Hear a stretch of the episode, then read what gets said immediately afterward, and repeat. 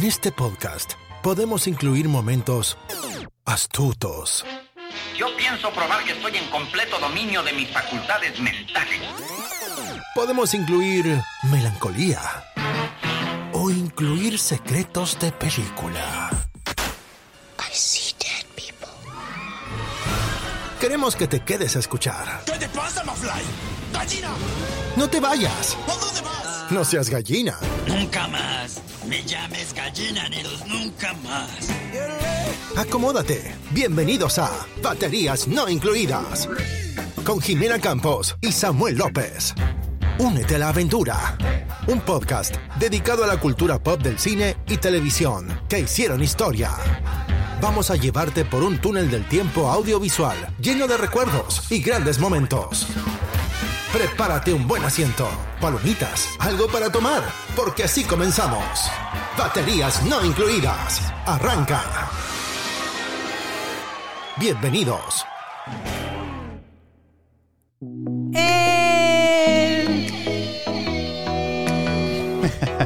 Bienvenidos a un episodio más de Baterías No Incluidas. Mi nombre es Jime Campos. Bienvenidos al episodio 19. Y antes de comenzar este episodio, vamos a hacer presentación de nuestro co-host, Sami. ¿Cómo estás el día de hoy? Muy contento, Jime. Como cada semana estamos listos, eh, poniéndonos cómodos y preparándonos para platicar los temas que más nos gustan. ¿Todavía es muy temprano para una cervecita o qué show? Pues, como dicen por ahí popularmente, eh, debe de ser happy time en algún lado ya, en otra parte del mundo. Sí, ¿verdad? Como que nos faltó ahí. Ponernos en tono. Yo digo que después de las 12 del día ya vale. Ya cuenta. Ya cuenta. ya Además es domingo, podemos relajarnos. Pues sí. Muy bien, muy bien. Pues el día de hoy les tenemos bastantes, bueno, en realidad no, no tanto, solamente tres temas a discutir o a, o a platicar en este podcast. El primer tema que va- del que vamos a hablar va a ser el especial de Harry Potter. 20 Sí. años después, regreso a Hogwarts. El famoso y el esperado especial de Harry Potter. Híjole, pero es que sí, ya, ya. Bueno, como superfans veníamos, veníamos esperándolo, ¿no? Teníamos Estábamos otras expectativas. expectantes, ¿verdad? Así es, así es. Bueno, también por ahí vimos los dos primeros episodios del libro de Boba Fett en Disney Plus. El primero a lo mejor, ah, ya platicaremos más a fondo de ellos. Y por último terminamos, esa sí nos la aventamos como en dos días, ¿verdad Samuel? Sí, es que La- está, está muy buena. La cuarta temporada de Cobra Kai. Está entretenido, no, la verdad es que sí. A mí lo que más me gusta es, mamuca, ¿no? es el soundtrack, está bien badass. Pues sí, sí está. a mí- me gusta cómo está escrita. Me gusta Sí. que le saben exprimir como a la nostalgia y a los temas y le sacan temas de un lado y de otro. Ajá. Y está bien escrito, la verdad. Sí, Pero la de verdad que es que está sí. media mamu- mamuquilla, está mamuquilla. Bueno, creo que eh, ya ba- basándonos de la premisa en que están peleando entre dos dojos un montón de adolescentes, pues bueno, ahí podemos esperar cosas mamuquillas entre adolescentes. Aún así es una serie bastante entretenida, bastante digerible. Duran como media hora cada episodio, entonces rápido Tan se puede, se puede acabar las- la temporada. Sí. Y pues bueno, sin más por el momento, comencemos con el especial de Harry Potter Regreso a Hogwarts 20 años después. Aquí en este especial, el elenco de Harry Potter se reúne para hacer una retrospectiva de las películas y así celebrar el aniversario de los 20 años de la primera entrega. Ahorita vamos a hablar de este tema, pero antes los dejamos con este audio.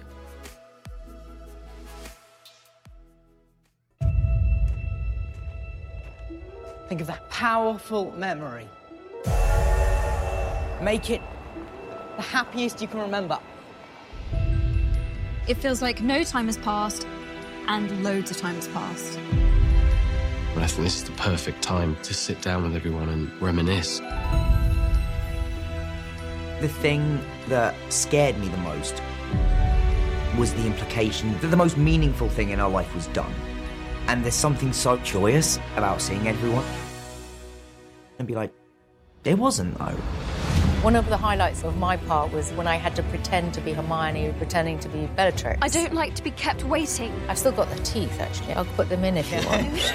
My sister has children who are then around 10, 11, 12. And I said, Martha, I don't know about this Voldemort. What? You're being asked to play Voldemort? You've got to do it! I wouldn't be the person I am without so many people here. It's a very overwhelming thing because I've watched you grow up and I've seen kind of every stage of your life. When things get really dark and times are really hard, there's something about Harry Potter that makes life richer. It's a strong bond that we'll always have.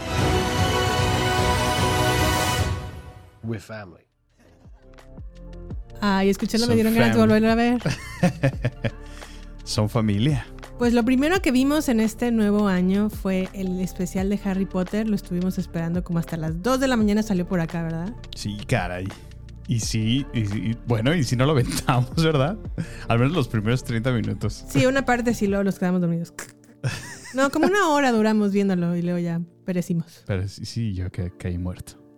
Muy bien, pues a ver, vamos a platicar de este tema, Sammy. Puntos destacables. Qué bonito se sintió ver a Harry, qué, qué, qué bárbaro, qué barbota tiene. ¿eh? Sí, oye, oye, es que ya los ves tan cambiados, ¿no? O sea, digo, terminamos de ver las películas hace poquito porque estábamos haciendo nuestro especial de Harry Potter, ¿no? Y, y luego lo, lo acaban de mencionar aquí en el trailer. Este, han pasado 20 años. Bueno, para nosotros pasaron literal como 3 semanas. Pues sí. Porque, bueno, terminamos la saga nuevamente, como lo hacemos cada año. Pero sí, qué, qué cambiazo, ¿no? Ya definitivamente adultos. Eh, ya por ahí el Ron se ve medio acabado, ¿no? Sí, como que... Pues a Ron acuérdate que lo vemos en, en Servant, se llama, Servant, ¿verdad? ajá. En Apple TV. Y desde ahí ya se estaba quedando medio peloncillo, ¿no? No sé, como que sí, sí se ve que le ha costado la vida. La que se mantiene Adulta. muy bien es Hermione. Oh, qué, qué bárbara. bárbara. Sí, qué sí, bonita sí. está. No, la verdad que sí, se ve que no pasan los años encima de ella. Sí, ¿verdad? Aunque ya no. Lo último que yo le vi a Hermione fue en Little Woman o Mujercitas con. Saoirse Ronan. Es que sea... Y de ahí como que se nos perdió. Sí, pues es que como que, de hecho, de- desde redes sociales se había despedido. Ya tenía como un año, poco más de un año que no hacía ningún post. Te digo porque yo la sigo activamente en, en Instagram, por ejemplo. Y recientemente empezó a poner algún post. Pero como que a ella le gusta más la, la parte artística y, y como que buscarle el... Pues, pues bueno, ella está haciendo numerosas actividades, ¿no? Que apoyando en la, en la ONU, eh, pues los derechos de la mujer. O sea, como que tiene otra... Otros enfoques, ¿no? Otras Más que- actividades. así es. Fuera del lente de la cámara. Así es, como, y, y justo mencionaba eso, que se, que se desconectaba de redes sociales porque pues, a veces tienden a cansar y, y, pues bueno, no la culpo, ¿verdad? Pues sí. Y mira la que bien conservada está, a lo mejor no nos vendría mal desconectarnos un ratito de Facebook. Pues la verdad es que, bueno, regresando un poquito al tema del especial, me encantó el intro cuando van llegando todos, cuando van recibiendo sus cartas de Hogwarts. sí, ¿verdad? Cuando Hermione está como en una librería y bueno, recibe la invitación. Ajá.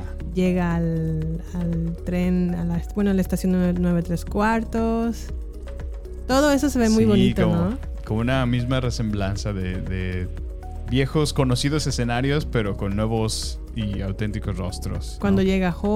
Ajá. Eso se ve padrísimo, esa escena. Sí, la escena donde le abren en las el, en puertas. el castillo, ¿verdad? Sí, y se encuentra con Malfoy, o en este caso, ¿quién, ¿cómo se llama este actor? Eh, se llama eh, Tom, Tom Felton. Yes, Tom Felton. Eso, eso me gustó mucho. Ujú. Pero bueno, vamos a mencionar los puntos. ¿Qué tal Sí. la parte de... Mi Pues personaje favorito, la verdad es que el que más me hizo reír en la reunión, no tanto del elenco principal, sino de los adicionales, fue Ajá. Bellatrix Lestrange o Helena Bo- Bonham Ah, Carter. qué bárbara, sí, qué, qué buen humor. Y a mí me sorprendió muchísimo porque yo honestamente no, no sigo mucho a la actriz. Ajá. No, no la ubico en otros muchos papeles. Y honestamente aquí en la saga me cae muy mal. Bueno, tú lo sabes. Su, su personaje creo que lo interpreta tan bien. Sí, esa que, es la intención. Que es, que es odiosa. A mí, a, mí, a mí me choca su personaje. Este, pero sí, la verdad que, que, qué sorpresa. Era muy divertida, muy creativa. Por ahí sacaba todos los props que se estuvo robando, ¿no? De la producción. Sacó Sí. los dientes, todos chuecos de la Bellatrix. Fue El- divertido, la el, verdad. el autógrafo que él guarda todavía de Daniel Radcliffe, que lo hizo que lo leyera. Que le confiesa su amor, ¿no? Sí. Que le dice que tenía un que no crush. Estoy, no estoy tan grande para Sí, que- que, me dieras una oportunidad. Ajá, que él esperaba haber nacido 10 años antes para haber tenido su chance. Y Me míralo. cayó muy bien, muy bien esta actriz. Sí. Muy bien. En el- en el- Fue muy, fue muy divertida. Viajaron como por. Bueno, no viajaron. como que el set lo ubicaron en su bóveda, ¿no? Ajá. en Ah, sí. Greenwoods. Sí, de donde extrajeron un Horcrux en su momento.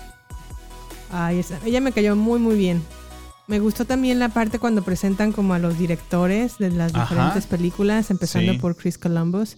Creo que realmente este especial se enfocó un poquito más, no sé si sentiste tú lo mismo, en Chris Columbus, en la- el director de la primera y la segunda parte, que los demás, porque Sí. creo que es un director ya que no está muy valorado dentro de la saga. Y como que aquí le pusieron, le quisieron dar su lugar, o al Lo menos fue lo que yo sentí. ¿Tú qué opinas? Fíjate que sí, ¿eh? De hecho, de los... O sea, estoy de acuerdo con tu comentario, de tal manera que hasta te dan como facts curiosos. Recuerdo uno que mencionaban que, que Chris Columbus eh, justamente como que se interesó por el filmar después de que sus hijas le hicieron leer los libros.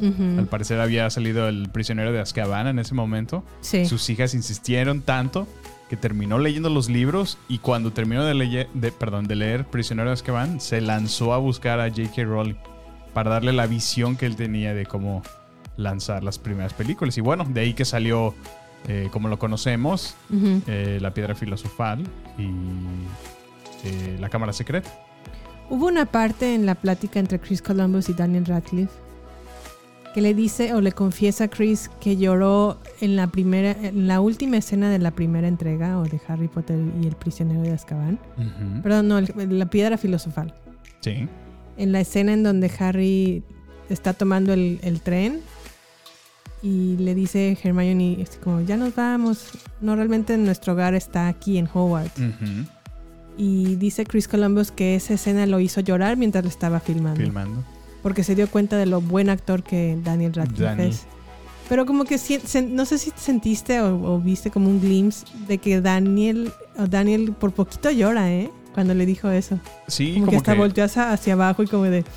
Pues es que sí. se, no- se notó como que el, el respeto que le tiene Daniel a, a- pues a él mismo, ¿no? Eh, Sí. a, Col- a Chris Columbus. Y como que el que le dijera eso de verdad lo conmovió, ¿no? Que Sí. reconociera su trabajo. Sí, se vio como que Porque- quería llorar Sí. le dijo eso. Está, está muy, muy emotiva, la verdad. eh, muy, muy bien definida. Y creo que eh, me encanta que traen a muchísimo del elenco original, ¿no? Eh, a mí me gustó muchísimo ver a Hagrid. Aunque ya lo vi muy grande, ¿no? ¿No te dio la misma Sí, impresión? Hagrid sí. Ya está muy grande el señor. Ya está grande. De por sí ya Y- tenía sus añitos En en, entonces, en ¿verdad? la Sí. saga. Pero No, sí, ahorita sí. sí. ya lo vi muy, muy grande. el Claramente ya es, ya es abuelo, o sea, sí, sí, Sí. sí se ve ya. Y, y expresa el, el tanto tiempo que convivió, que hasta que a veces lo menciona, ¿no? Convivió más con Hermione, con. Harry. Daniel y Ron. Ajá, en- que con sus mismos hijos. O sea, debe ser difícil, ¿no? Dar ese statement.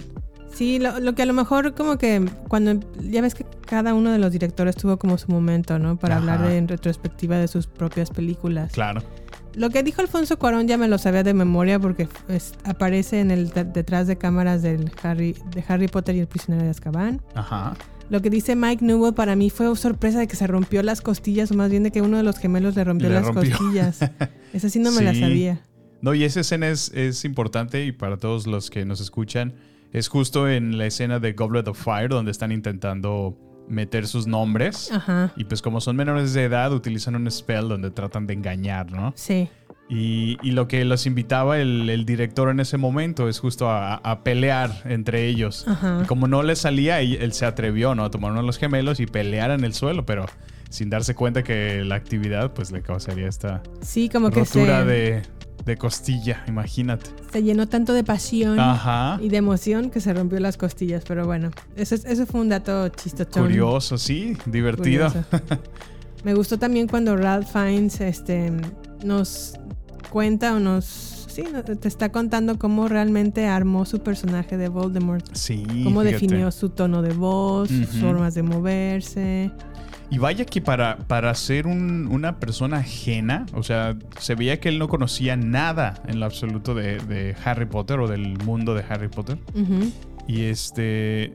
Tan es que, bueno, hasta en el trailer lo acabamos de mencionar, ¿no? Que sus sobrinos les dicen que tenía que tomar el papel porque le estaba diciendo que iba a ser Voldemort. Sí. Entonces, sí se ve que, que realmente eh, contribuyó muchísimo para dar vida al gran villano. Y creo que fue un gran acierto contratarlo a él, ¿eh? Por Sí, hizo supuesto. un muy, muy buen papel como Voldemort. Sí.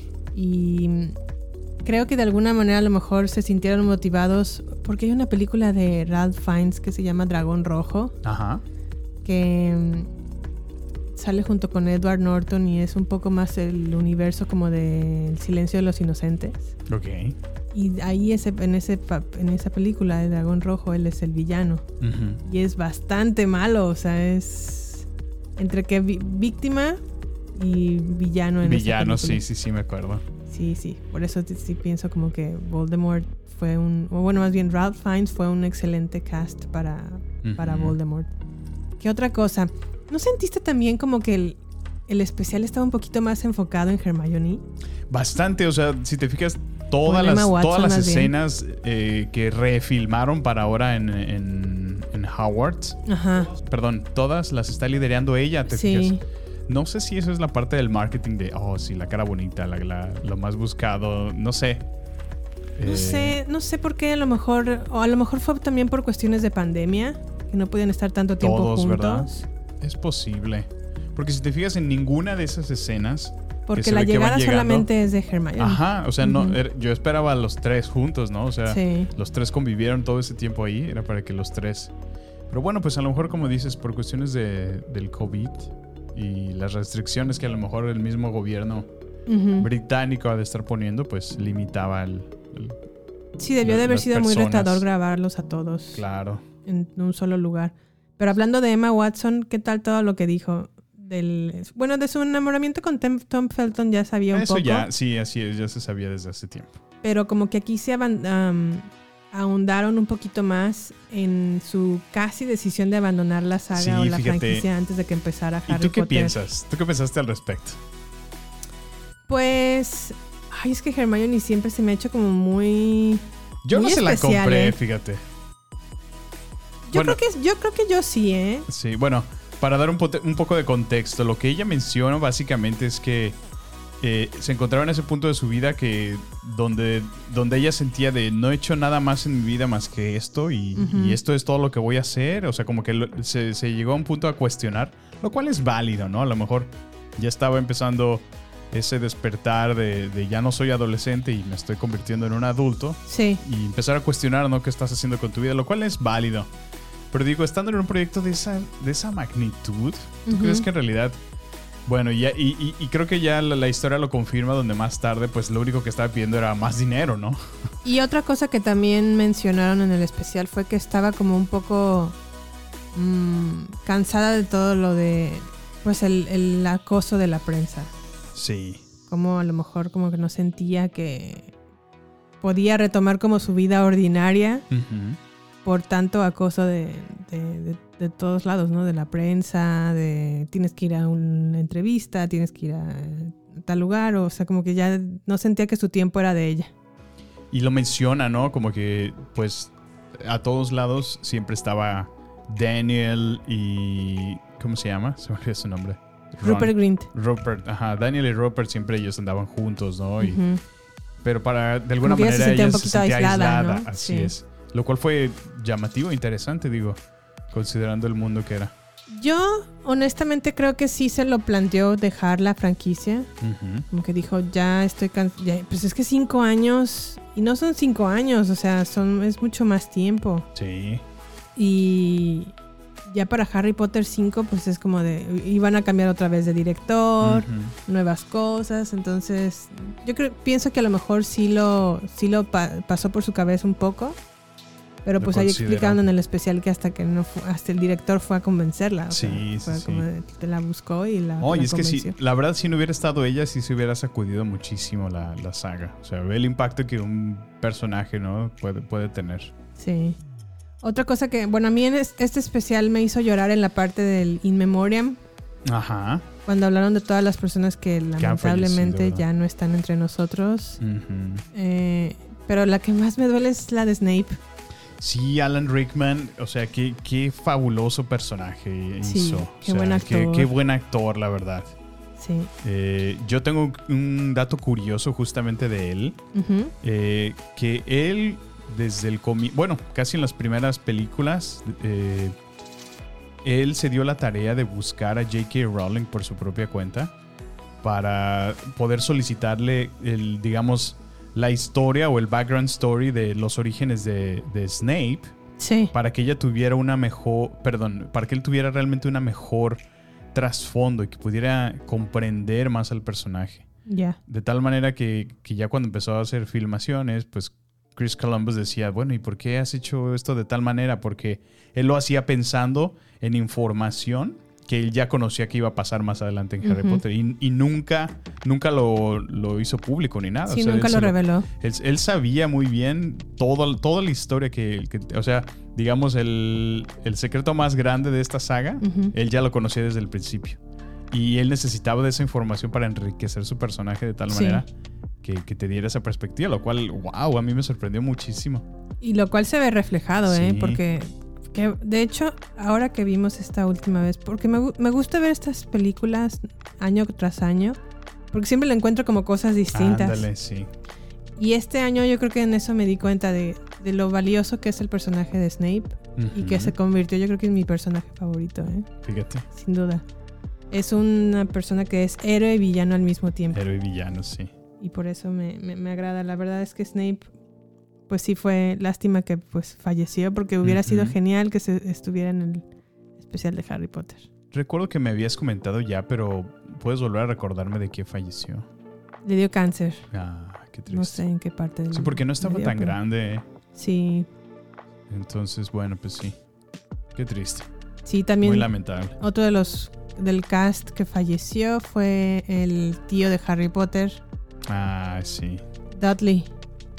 Mr. Dudley. Dudley Sr.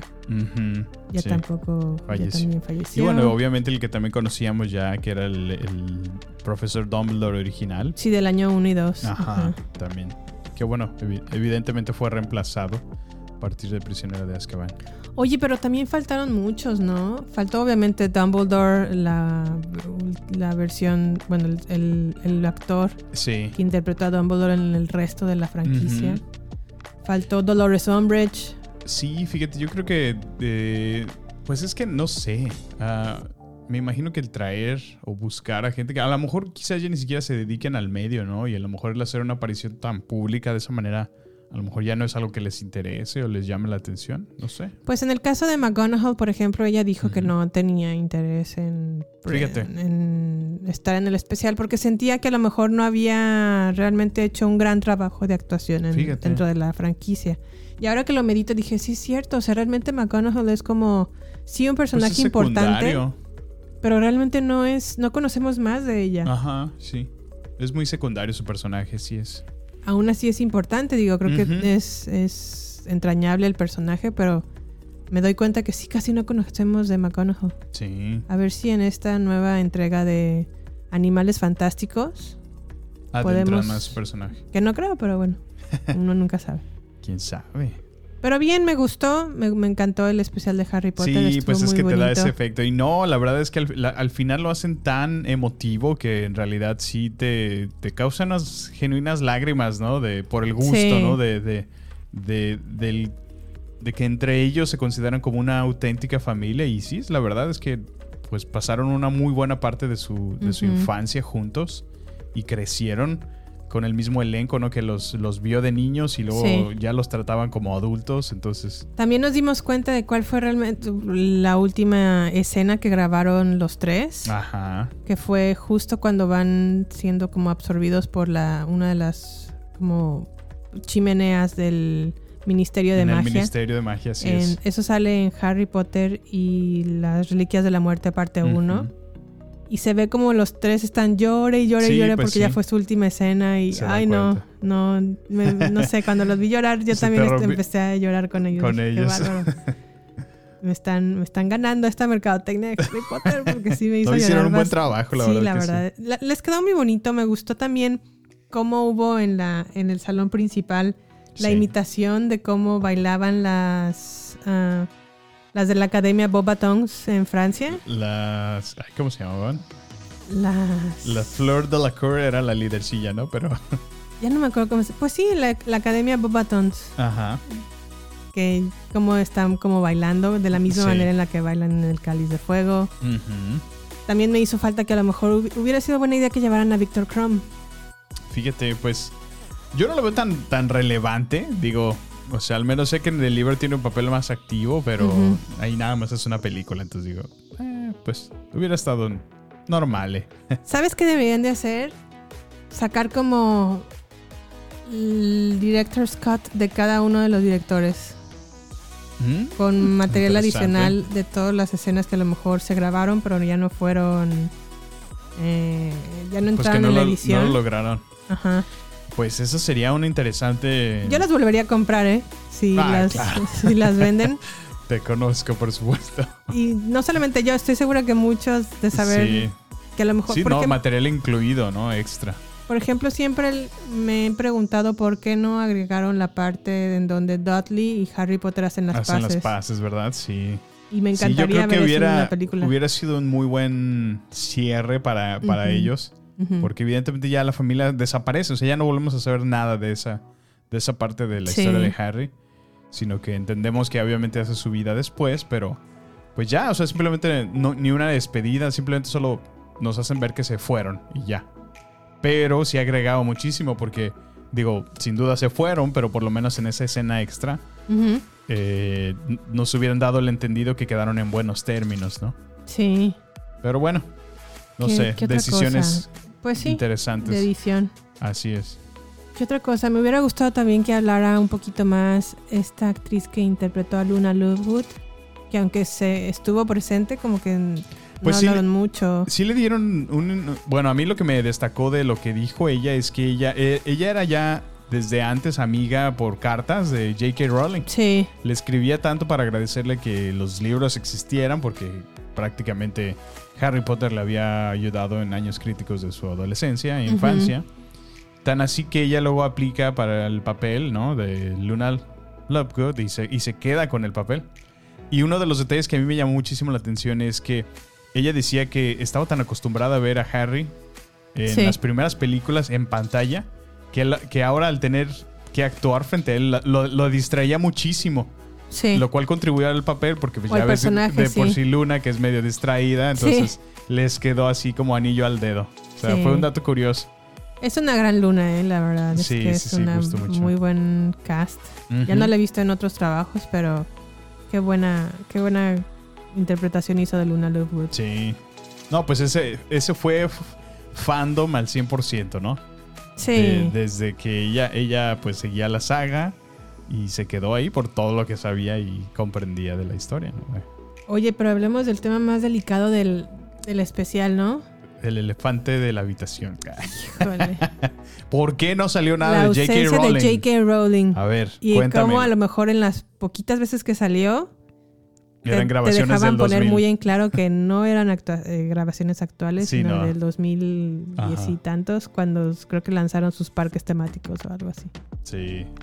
Bueno, a ver, Jime. ¿Por qué? Cuéntame. Bueno, yo quiero. eh, se bueno, el- le- la declaración oficial es que el mismo equipo de J.K. Rowling decidió no ser parte de este especial de Harry Potter. Ok. Yo honestamente creo que Warner Brothers le dijo como, señorita Rowling, por favor, háganos el favor Gracias, pero no gracias. de no presentarse en este especial. Sí. Lo cual es también como, como que a veces dices, híjole, yo honestamente con las opiniones de J.K. Rowling acerca de sus comentarios hacia la comunidad transexual, no necesariamente estoy de acuerdo. Sí creo que no debió de haber hecho o puesto en, en un lugar tan público como es Twitter sus pensamientos hacia esta comunidad. Sí. Y si a lo mejor no estaba de acuerdo, que estuviera abierta a escuchar ambas partes, ¿no? De la historia. Claro. O sí, ambas sí. partes de, no de la historia, sino de las, de la comunidad. La misma pues. opinión de la comunidad, así es. Porque por un lado se dice, sí, sí, sí estoy a favor de la, la comunidad, pero pienso esto tras. Ajá, sí. Entonces, por un lado veo eso. Por otro lado digo, no me gusta como la cultura de la cancelación que ahorita tenemos, o que ahorita existe en redes sociales y en todos lados, la actitud de sus fans, cómo se pusieron. Pero ahora que lo pienso digo, pues la cultura de la cancelación siempre ha existido. Pues sea, de alguna manera sí. A lo mejor se ha intensificado en estos tiempos, pero Sí. sí. de alguna manera yo creo que sí. Hollywood tiende a darle la espalda a ciertos actores y simplemente no los contratan y no los contratan y desaparecen, ¿no?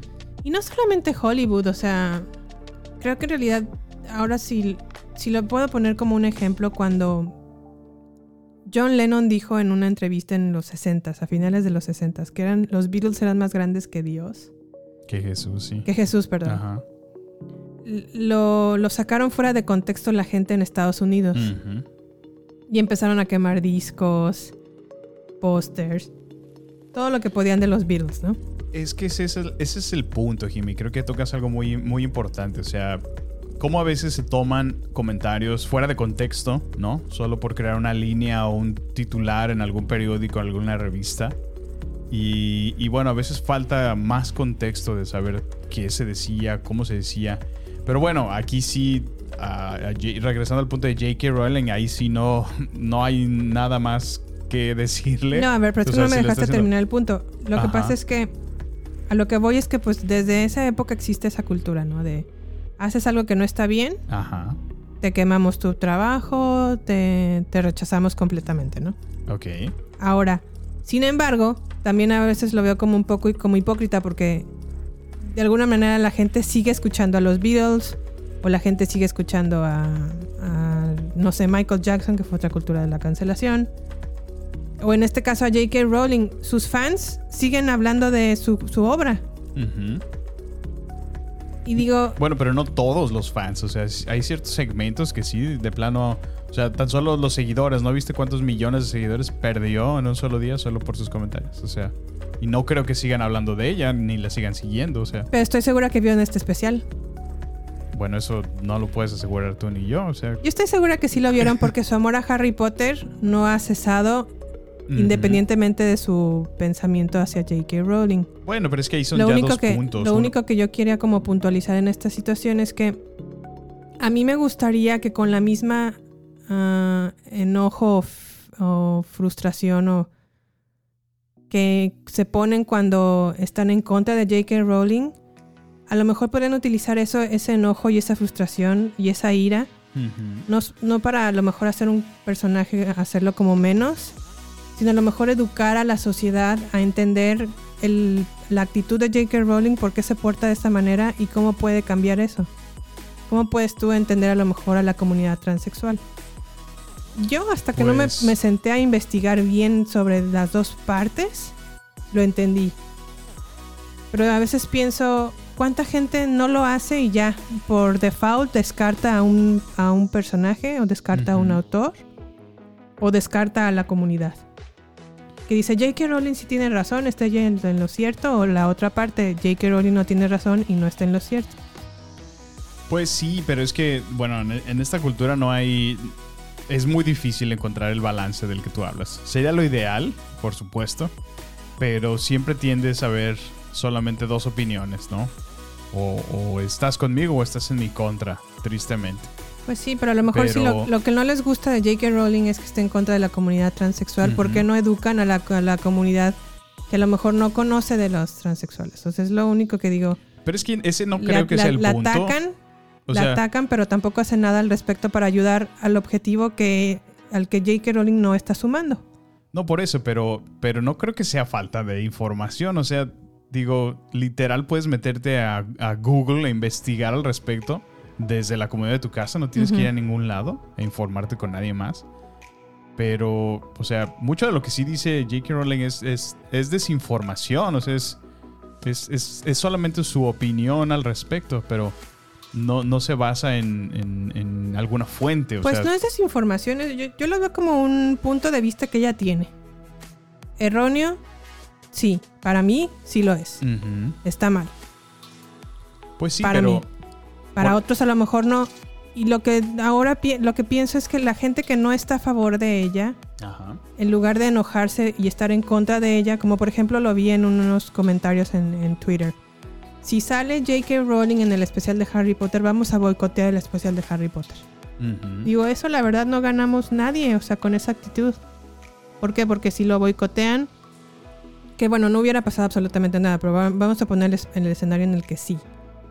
Si lo boicotean, todos los que queremos a Harry Potter perdemos y nos quedamos sin ese especial. En lugar de Pues que a lo sí. mejor ellos concentraran su energía en decir, ok, J.K. Rowling está mal, y les voy a explicar por qué y cómo podemos sumar a este punto en lugar de restar. Eso es lo que no me Pues, gusta de ahorita. La cultura Ah. es que trae ahorita esta onda de vamos a cancelarla porque estamos en contra de lo que dice. Y punto. O sea, ya es J.K. Rowling baneada, pero no hacen nada en realmente para Pero es que, informar a la mira, sociedad cómo están las cosas con la comunidad transexual. Mm, bueno, pero es que no, no entiendo a qué te refieres con eso de, de- o sea, eso sí se conoce, eso es público, o sea, todo el mundo sabe las opiniones de la comunidad trans. y- Pero no las opiniones, sino a educar realmente a cómo lidia, por ejemplo, una persona transexual con todo lo que a lo mejor J.K. Rowling se opone. Tú no lo conoces, ¿o sí? Tú me dijiste, Bueno. me acuerdo que un día platicamos el tema y me dijiste, J.K. Rowling es homofóbica. Y yo, no, no, no, no, no, no. Una cosa es una cosa y otra cosa es otra cosa. Ella no está a favor de la comunidad transexual y disfraza como que sí está a favor y los defiende, pero en el fondo no lo está.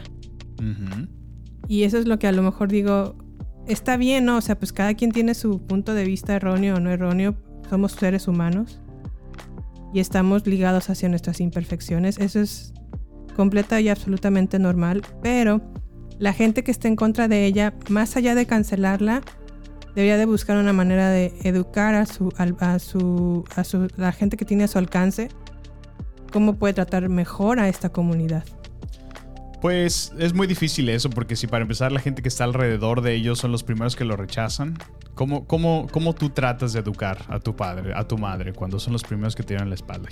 Pues bueno, no- O sea, eso, eso para ahí, pa- perdón, para mí, ya ahí es un, un comienzo muy difícil, muy duro, ¿no?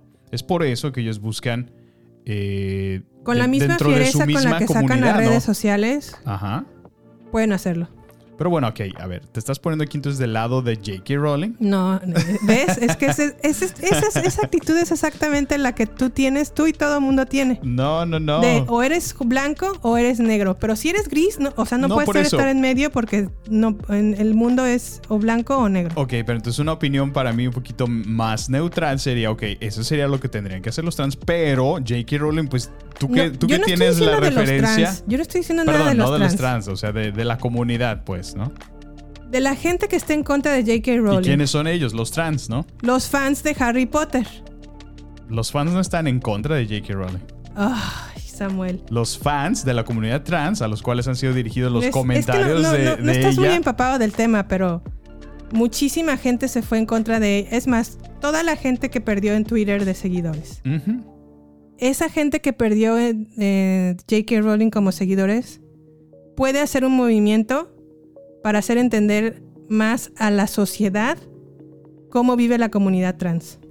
Por eso, pero y por- no todos son, es- estoy segura que no todos son transexuales, todos los que los que perdió de seguidores Ah, no, me queda claro, no, es- no eh, me refiero a que este Ajá. tipo de gente puede hacer algo al respecto en lugar de mostrar su enojo y quemar libros y tacharla de, de lo peor a esta mujer. Ujú. En lugar de enfocar su energía y decir, ok, está mal, vamos a ver, a puntualizar por qué está mal y empezar un movimiento para ayudar a entender a los demás cómo vive la comunidad transexual. Y yo pondría del otro lado que la otra señora con toda la influencia y el poder que tiene y que puede mover el mundo con dos dedos, también se calle la boca y no esté diciendo lo que no debería en esas plataformas. Ok, le está diciendo entonces que no tiene derecho a opinar. No, no estoy diciendo eso, pero si, va- si Es que también tienes que entender que a- yo sé que tiene, yo sé el poder J.K. Rowling de muchas cosas porque es un personaje público y es un personaje importante. así es. Sí. Pero también estás diciendo, discúlpame, no puedes ser un ser humano y equivocarte porque No, no, no, no estoy diciendo eso. ella se equivocó y a lo mejor hasta la fecha sigue pensando lo que lo que dijo en esos tweets. Por eso y ahí lo único que yo digo es que ella tiene que también poner de su parte, ¿no? Para que esto Pues, pues, a lo mejor es un proceso, Samuel. Pues bueno, Y entre que una el mismo persona proceso que le va a tomar a la gente que se enoja o los fans de también Es que esa es, esa es- esa es concientizarse. la cosa, que yo creo que nada más ellos se enojan y buscan, por ejemplo, en este caso, boicotear el especial. En lugar de hacer otra cosa al respecto. O sea, pensar diferente, decir, ok, en lugar de hacer esto, saquémonos de este huevito de pensamiento y pensemos de otra manera. Algo que sume y no que sea negativo. Discúlpame, pero decirle una perra a una señora no es la solución de un problema. Pues. A lo mejor No, no, sal- no sale tu enojo y sale tu, tu catarsis de frustración, Ajá. pero esa no es la solución. Eso no suma. Y eso es lo que no me gusta ahora de estas generaciones. No, por eso, pero Que nada más desde quieren- la perspectiva de J.K. Rowling y mi punto, si estás viendo que la perra es brava para que la cuchileas y eso es exactamente lo que ella está haciendo con esos comentarios. Por eso, ahorita ella ya está callada. O sea, ya está como contenida, pues, porque le han de haber dicho cálmate. Sí. Que la gente entonces haga exactamente lo, lo mismo. En lugar de calmarse, muévanse. Hagan algo al respecto para educar a la sociedad sobre esta comunidad. Ahora que la otra ya está calladita, que se muevan. Pues bueno. Yo, yo creo que es, es- esa es la única manera de, de concientizar a la gente y sobre todo concientizar a una mujer que a lo mejor no entiende todavía o no comprende. Entendamos que J.K. Rowling es una mujer también, pues ya grande, es una señora ya grande. Y no la, o sea, el hecho de que la gente no sea como capaz de entender que es un ser humano que también se puede equivocar y que sea tan duro para, para enjuiciarla y pues ni que fuéramos Dios. Es más, ni Dios tiene esa actitud. ¿Gané mi argumento o qué? No, ahí está. Ahora tú, o sea, no estamos buscando ganar o perder. o sea, te convencí un poquito más de mi punto de vista. no, honestamente no lo veo yo así. A mí me dio, me dio, o sea, como que sí dije, qué lástima que a lo mejor esté la cosa tan, tan dura, o sea, en, en cuanto a redes sociales y las personas, Sí. que ella se alejó de su propio especial, Ujú. Siendo que ella es la creadora de Harry Potter, o sea, como que dices... Bueno, y ahí ya nos lleva otro argumento que también hemos venido discutiendo esta semana ampliamente, pero bueno, no lo quiero tocar porque nos va a llevar otra media hora. No, a ver, dime, dime, dime. No, no, no, pues eh, mi punto nada más al respecto de que, eh, pues tú dices, si ella quiere, o sea, que ella- prácticamente me mencionabas que J.K. Rowling, ella es, ella es Harry Potter. Y Ella es la dueña de Harry Potter. Ella es la- pese ella a es que la le dueña pese, es de- la creadora de Harry Mm, Potter. Me queda claro, muy de que acuerdo. tú dices, ella no es la dueña del universo de Harry Potter, pues a lo mejor no es dueña del universo, pero nada se, nada se crea en relación a Harry Potter sin su autorización. Nada. Pues sí, pero, o sea, si, si el día de mañana ella quiere y, y- y mata a Harry Potter en el, en el canon de la historia que queremos, Lo pues, puede hacer. Por supuesto que lo puede hacer. Ujú. Y bueno, pues obviamente que no se espere que todo el mundo lo va a recibir de la misma manera, ¿o no? O pero sea, ella es la dueña. Por eso. Pero mi comentario iba más orientado hacia, hacia todo lo que ya. Toda la cultura alrededor de, de este universo. Ah, que sí, es no, sí. que, que O es sea, vasta, vastísima, vastísima. Sí. Eso no me queda ese la menor, esa era mi referencia. O sea, que, que, que, que pueda hacer los cambios. Ah, pues por supuesto, ¿no? Pues sí, ella es la dueña. que Tan así que ahí siguen las historias de, de Fantastic Beasts y cómo lo están Ujú, conectados. Los- el polémico que supuestamente Dumbledore es gay, que si no es, o bueno, ¿no? O sea, ya ahí se está sacudiendo la historia y se está, a muchos les gustó, a otros muchos no gustó.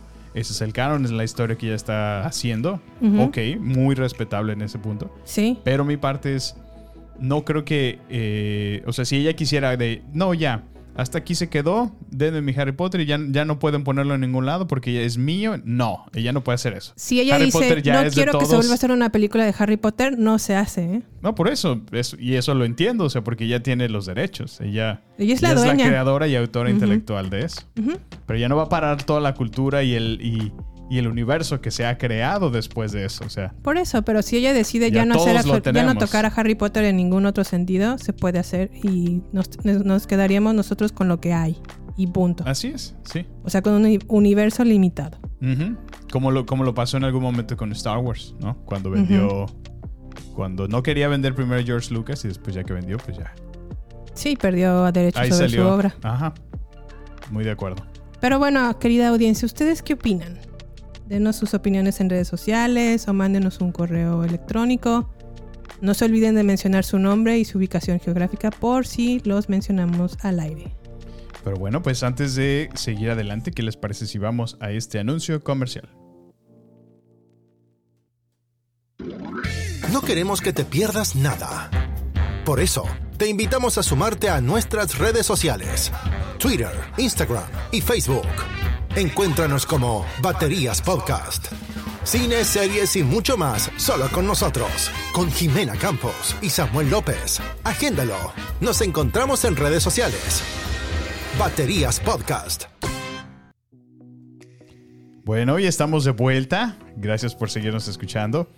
Y bueno, esta conversación se puso tan acalorada que mejor decidí Uf. levantarme por un par de cervecitas. Así que, Jime, salud. Salud. Salud. Y si no nos terminamos de la greña.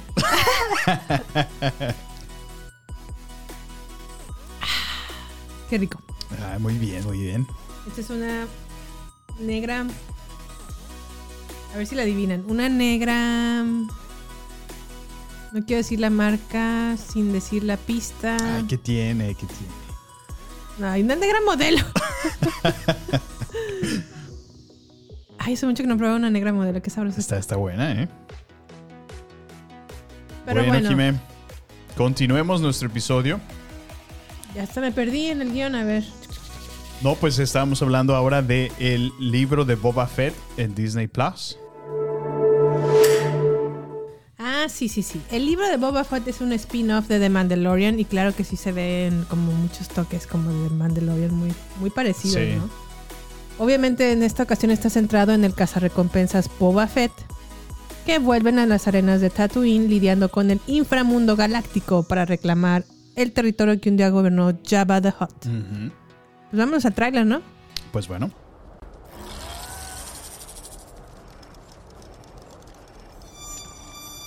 I am not a bounty hunter.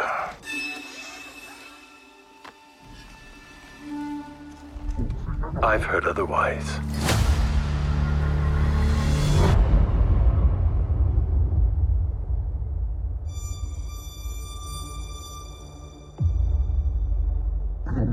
That you sit on the throne of your former employer.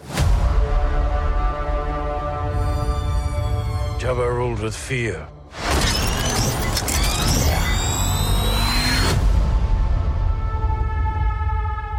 I intend to rule with respect.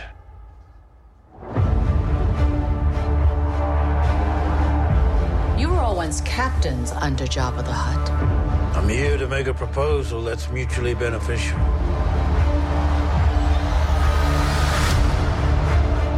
Why speak of conflict when cooperation can make us all rich? What prevents us all from killing you and taking what we want?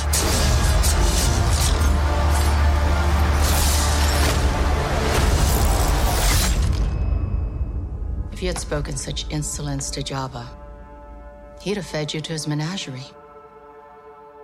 Please. Speak freely.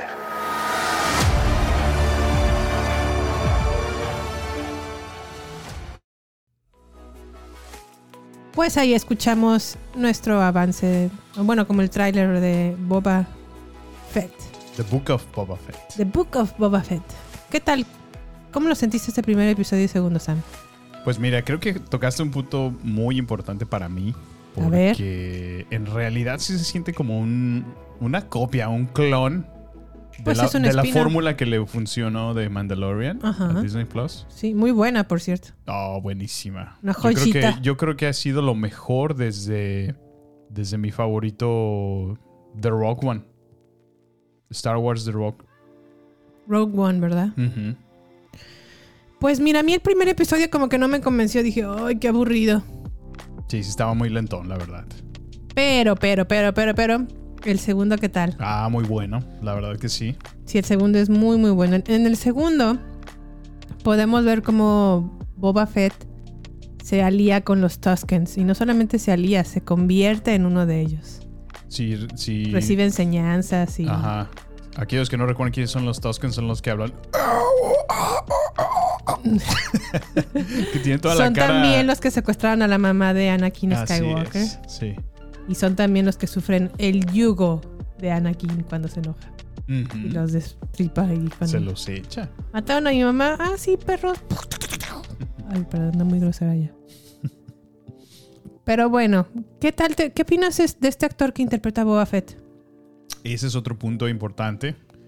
Todavía no estoy muy convencido si. Digo, me queda claro que le hacen homenaje por ser el actor original, ¿no? Sí y no. Eh, No es el actor original. Bueno, original en la última presentación que vimos de. eh, ¿Me recordarás episodio 3? Dos. 2. Acuérdate que este actor salió en el episodio 2 porque era el papá de Boba Fett, que es. Jango Fett. Sí. Jango pidió, o de él más bien emanaron los clones que estaban así es. haciendo en camino. Así es. Pero Django pidió a un niño no alterado genéticamente que fuera Boba Fett. Este niño ya no es, ya pues salió de la. Pero terminó siendo clon de él, ¿verdad? se- ajá, terminó siendo clon de él. Entonces es lo más lógico que tenga su cara. Y de hecho de ahí sale un curious fact que encontré. Que bueno, e- esto confirma que en realidad eh, Boba Fett sí es un Mandalorian. Porque ya ves que ellos son muy celosos, ¿no? Si vienen de su, de su sangre, de su... Porque sí, pues Jango Fett era Mandalorian. era- ajá, él era un... ¿Cómo lo llaman? Un foundling, ¿no? Entonces, pues sí, técnicamente Boba Fett sí es un Mandalorian. Que también se confirma en The Mandalorian, justamente, cuando le entrega su armadura y ya ves que trae como un, como un personal chain code, se lo Sí. confirma que es justamente en su sangre. ¿Y qué armadura te gusta más, la de mm, el Mandaloriano o de Boba Fett? Ah, del Mandalorian. Sé que, sé que, ¿En serio? Sí, la No, verdad mí sé, yo sé soy que fan de Boba Boba es muy clásica y está muy padre y es, es icónica, pero no, a mí, a mí me acaban de ganar totalmente en The, Man- The Mandalorian. Bueno, toda la historia que construyeron y presentaron, no, a mí me, me ganó, me encantó el papel de, de Pedro Pascal en The Mandalorian. A mí sí me gusta más la armadura de Boba Fett. Sí. Si me das a escoger entre una armadura u otra, me quedo más con, con esta. Es Boba. más, me compro un disfraz de Boba. De hecho, si querías que te comprara el casco, ¿no? Al menos. Y el disfraz ah, para ir a pedir dulces, ¿qué te pasa? Este, pero bueno, está bien, está, está muy bien hecha. Sí. Este, me parece a mí, a diferencia de ti, a mí sí me gusta el actor que está interpretando a Boba Fett. Digo, no me molesta, no me malentiendas. Solo no sé si su actuación ahorita ha llegado a ese punto. Ajá. Este, este segundo episodio estuvo muy bueno, lleno de acción. Me Sí. gustó su actuar. Pero no sé, siento que todavía no, no nos presentan mucho del, del personaje. Sí, es muy No pronto para decir. interpretar mucho. Es muy pronto para decir cómo va a estar la serie, pero Sí. me gustó mucho que en este segundo episodio ya agarró mucho tempo, mucho momentum. Se La puso verdad que muy, sí. muy buena ya. Sí. No, y te explica, ¿no? Por qué. Porque es que lo vemos con esa indumentaria y esa capucha cuando aparece en The Mandalorian, ¿te acuerdas? Ajá. No, y los está- bastones también. Bueno, no sé si son Ajá. bastones, pero como un sable de, de madera o de defensa. Muy peculiar de los Tuskens. De los Tuskens, sí. Pero sí está, está bien, está bien hecha, tiene buena producción, evidentemente. Sí. Pues sí, sí se la recomendamos. Si les gustó de Mandalorian, seguramente les va a gustar. Una cosa que me gustó de ese episodio es que te. Ya ves que pues termina mm, matando, ¿no? O, ocupando el lugar de, de Java Hut. Ujú. Y nos acaban de presentar que justamente hay un par de gemelos Huts, ¿no? Entonces. Oh, sí. Fue interesante eso. Y uno de los que más me gustó fue, fue ese tipo mercenario chu, Chewbacca, tipo Chewbacca, ¿no? Que aparece al Ay, final sí de pelo negro. Se ve medio sí, maluco. es como de su misma raza. Ajá. Y se ve muy pues a ver padre qué, ese. qué, qué destino Sí, a mí trae me el gustó. nuevo eso. Dije. "Ay, mira, un Chubby Moreno. maluco. Pues ya veremos qué tal. Sí. Cómo pinta ese. Oye, pero algo que no mencioné ahora que mandaste el anuncio de las redes sociales es que nos escuchan mucho en Irlanda, Fíjate. Y no solo ahí, en California. en California. La gente de California, por favor, manifiéstese quiénes son, dónde están, les gusta, qué no les gusta, cómo Queremos están, cómo se llaman. No conocemos a nadie en California y alguien No. nos escucha ahí. Me gustaría saber de ustedes. Sí, todo lo, lo único que tienen que hacer es localícenos en nuestras redes sociales, Facebook Ajá. e Instagram, en arroba baterías podcast. Así es. O, o, o, si no les gusta a lo mejor redes sociales, en la descripción de nuestros episodios está nuestro correo electrónico. Ahí nos pueden escribir. Con gusto estaremos respondiéndoles. Y bueno, también gente de Irlanda, manifiéstense. Queremos saber de ustedes, estamos muy ¿dónde intrigados. ¿Cómo es que nos alcanzaron hasta allá? Cuéntenos. Viven allá, evidentemente, o si viven allá o están de vacaciones. No sé, no sé, no, sé, no sabemos de ustedes. Pero bueno, regresando un poquito al tema, hablemos de Cobra Kai, Cobra Kai, Quiet, temporada 4.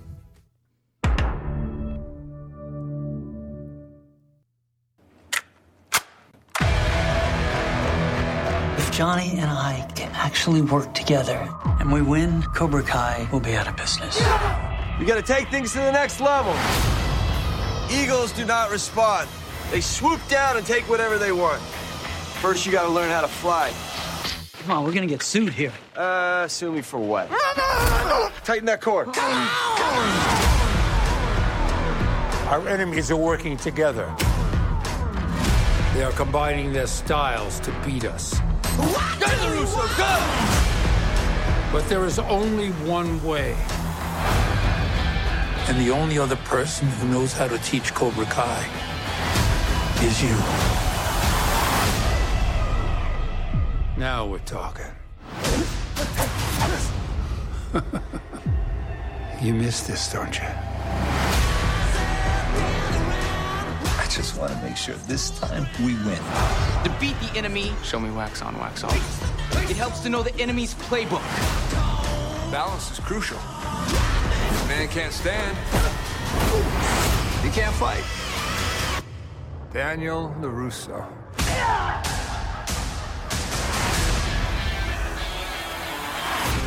Does it really come down to this, Johnny Lawrence? No manches, Samuel, puedo oler tu te- testosterona hasta acá. Que está bien badass. Qué estas- bárbaro. Apesta testosterona en este lugar. Bueno, creo que no es la testosterona la que huele. Oye, pues Cobra Kai 4. Evidentemente te gustó, ¿verdad? Ah, me encanta Cobra Kai. Háblanos, platícanos. Saca tu, tu corazón, Cobra Cor- Kai.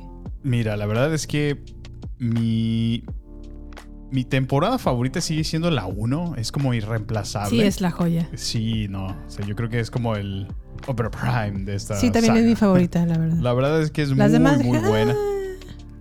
Sin embargo, en esta nueva temporada me gusta como que esta eh, eh, temporal alianza, ¿no? Que está haciendo el Daniel LaRusso y nuestro querido Sensei Lawrence.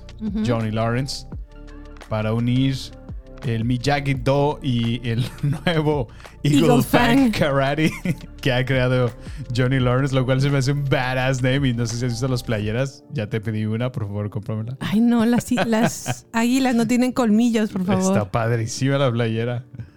Cómpramela.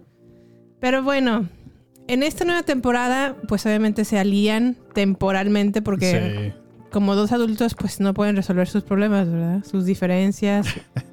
Es claro que no se puede, ¿verdad?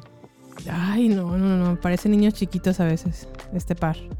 Pero también me doy cuenta que en realidad el ser humano no sabe cómo dejar atrás sus issues. Charles. O sea, esto de- de- del el pleito de Lawrence y LaRusso fue cuando eran adolescentes. Desde, así es. Bueno, pero a ver, Jimé. Toca Pero hay un queda- punto queda una importante. llaga ahí, queda una Exacto. herida Todo lo que nos pasa de niños nos, nos trauma. Nos ¿no? trauma, Nos- sí, sí. Se nos queda muy marcado y nos pesa Aquí, por favor, pedimos la ayuda de psicólogos que... que nos escuchen. Pero bueno, lo que sí me gustó es que evidentemente o eventualmente los dos ceden. Y Ajá. tanto uno aprende del otro, de la técnica del otro. Fíjate que para que lleguen a ese punto, pienso que ellos tienen que convencerse de que en realidad necesitan el uno del otro. Ajá, O sea, exactamente. porque no, no ceden inmediatamente. O sea, No, no, no. No, no encuentran ese punto intermedio fácilmente y pues ya hay algunas situaciones de celos, ¿no? Por ejemplo, de, del sensei Lawrence, que está muy apegado con el famoso Miguel, ¿recuerdas? Lo cual fue su primer alumno técnicamente. Y pues el hecho de que ahora ya esté conviviendo más con, con la Russo, Le dan celos. le causan celos porque se siente desfasada, ¿no? Lo cual es muy normal en el ser humano sentir celos, es normal, Pues sí. solamente hay que controlarlos. Lo cual es un poquito irracional, es el hecho de que literal tiene un hijo de la misma edad que también se dedica a lo mismo. ¿Por qué no agarra las llaves de su coche y va y lo busca? ¿No? Pero eso es algo que también vemos a lo largo del, al final casi de la temporada. Realmente el, a quien Lawrence añora es a su hijo. O sea, realmente es- en su corazón está su hijo y Miguel es como el repuesto de lo que a lo mejor pudo haber hecho. Que con Miguel le salió un poquito mejor, pero con Robbie como no le salió para nada y, y Robbie no quiere saber nada de él, se le hace Se más le- fácil acercarse a Miguel. Muy y más porque tiene una relación con su, con su mamá de Miguel, ¿no? Pues sí. Pero lo que también me gustó, y vamos a hablar un poquito de spoilers, no un poquito, porque de hecho acabo de decir uno importante. Este, lo que también es destacable, o al, al menos algo que a mí me gustó, es que los dos reconocieron que las enseñanzas que recibieron de sus respectivos senseis, que fue el de Cobra Kai o el señor Miyagi, no necesariamente tienen que aplicarse para estas fechas.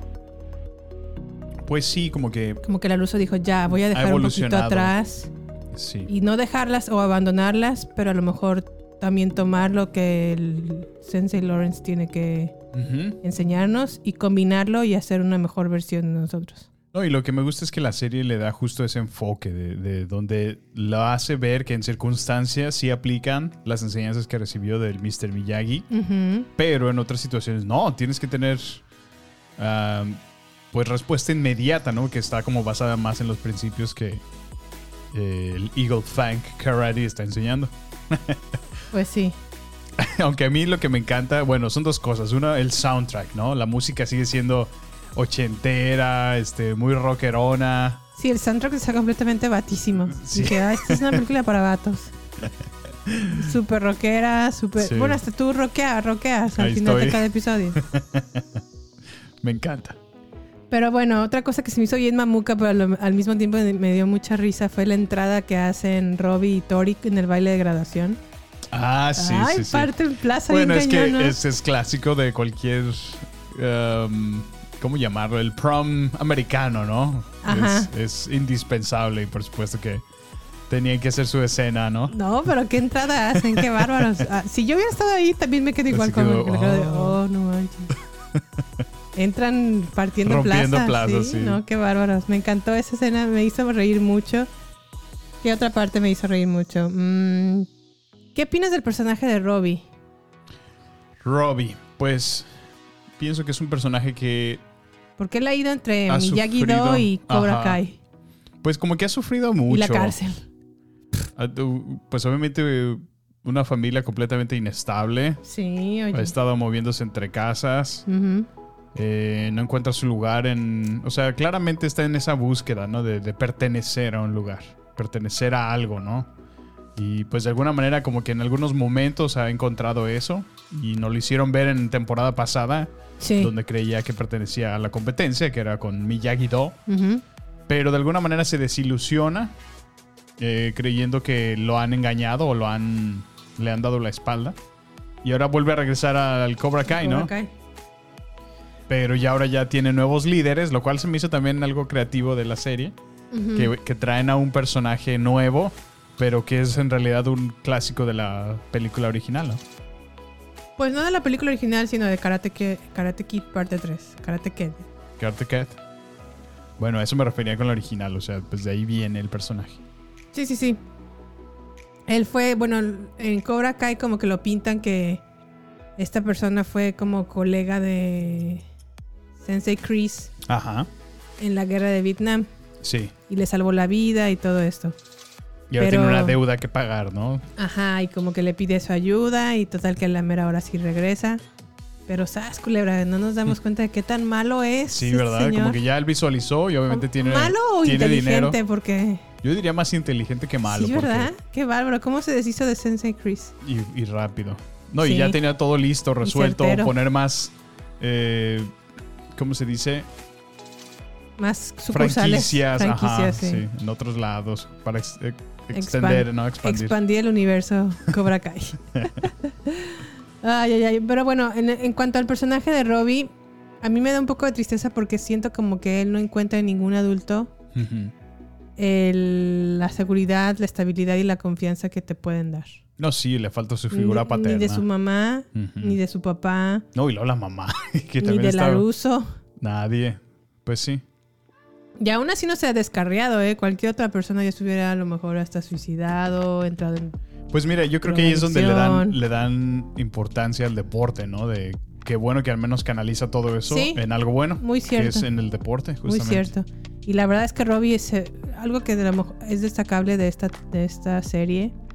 Es que tienen muy bien enseñadas sus coreografías de peleas porque les salen muy sí, bien. sí sale muy bien. Desde la temporada anterior que se pelean todos en la casa de Laruso. Fíjate que está tan Está bien. muy bien ensayado. eso. Está tan Les bien hecho. Bueno, ni Matrix. Esa es lo que iba a decir ahorita. O sea, ni Matrix. O sea, está, está mucho mejor que las peleas que viste en Matrix. Ahí se ve el Keanu todo bien, Bueno, bien tronco. En, en Matrix 4. ¿eh? En Matrix 4, Porque sí. la 1 es una joya. No, bueno, pues ahí sí. Pero sí, están, están mejor las coreografías de Cobra Kai Ujú. Que las coreografías de peleas en Matrix Resurrecciones.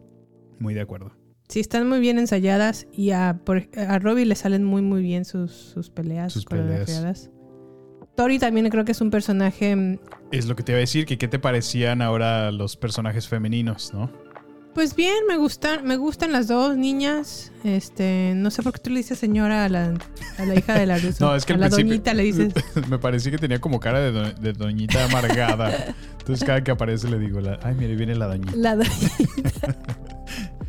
Es que si has visto esas señoras que están como medio amargadas y te ponen así como un puchero medio medio raro cuando te les quedas viendo.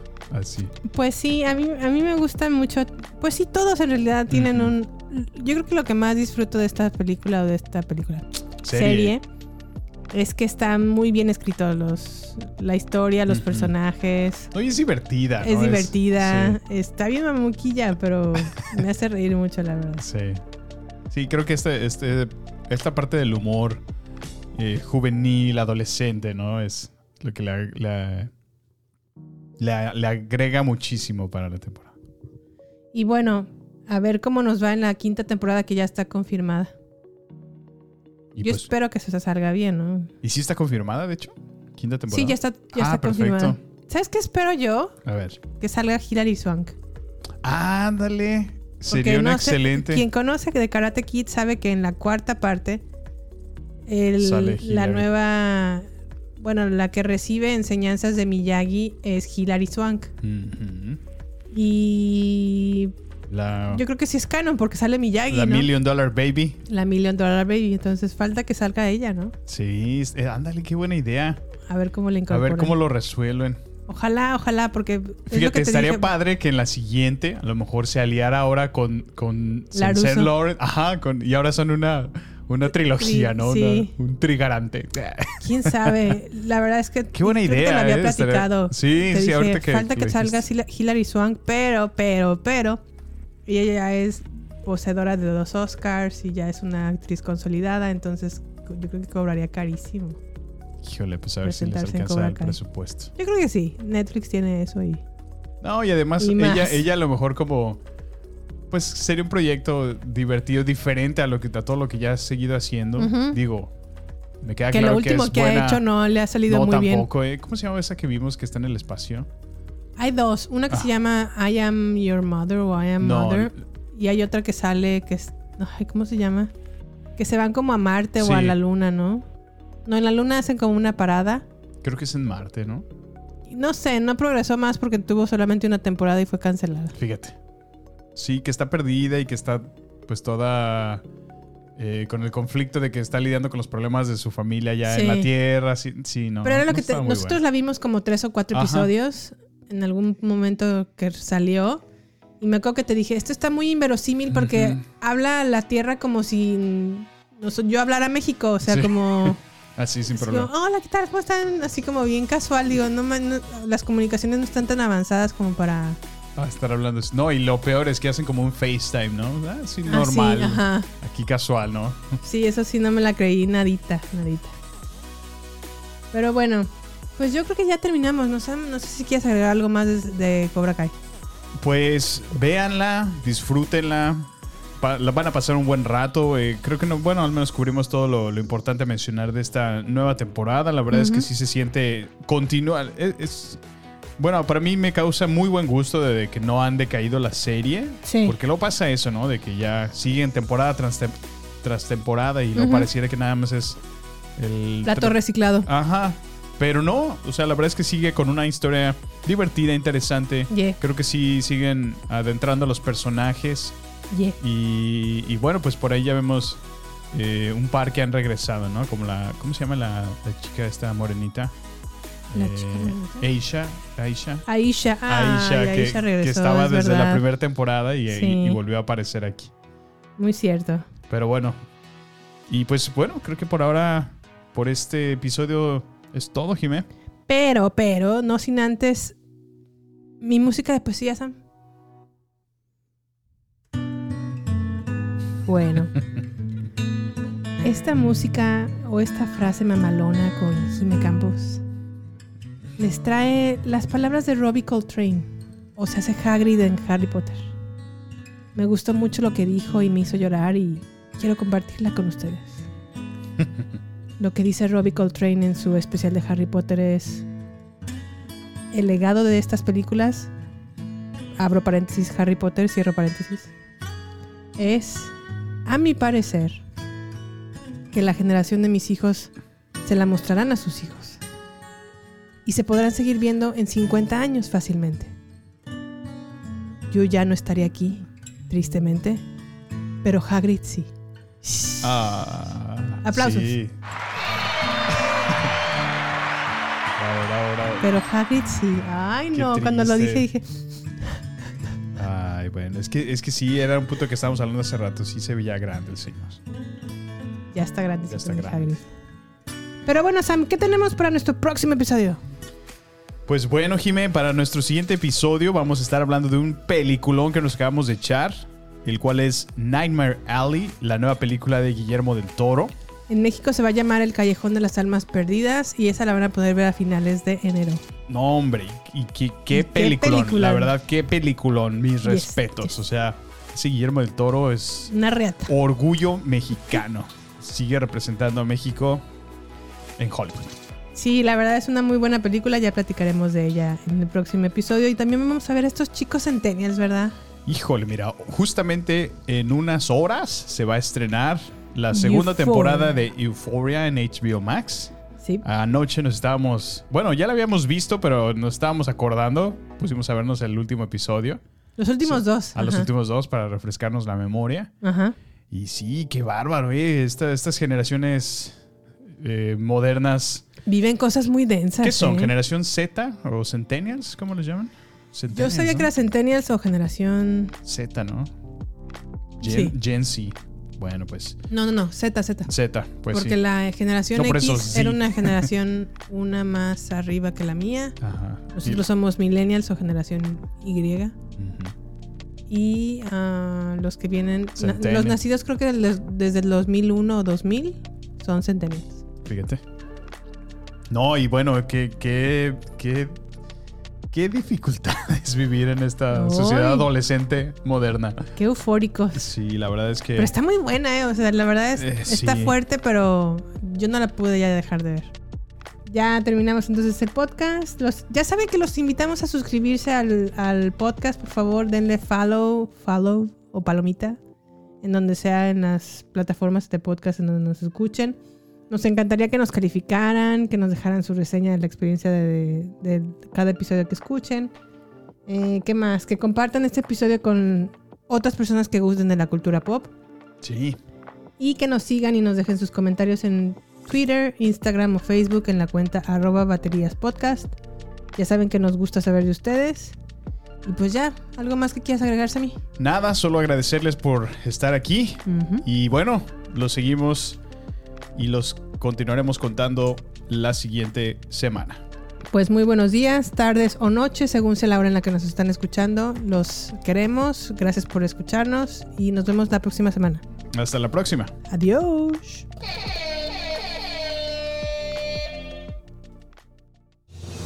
Este es el final solo por hoy. Hasta la vista, baby. Prepárate para más acción, misterio y seguir descubriendo las mejores escenas y secretos del cine y serie. Solo aquí, en nuestra próxima entrega, Baterías No Incluidas Podcast, con Jimena Campos y Samuel López. Hasta la próxima. ¡Eh! Eh. Terminamos, ya, por fin. Eh, Ay, ya me duele un poquito la espalda. déjame, sigamos hablando de J.K. Rowling, por favor. Oye, estuvo bien acalorado eso. ¿Algo, algo? Se puso medio intenso, güey. ¿Sacamos ese calor en otro lado? Ay, ay, ay. Bueno, vete preparando todo.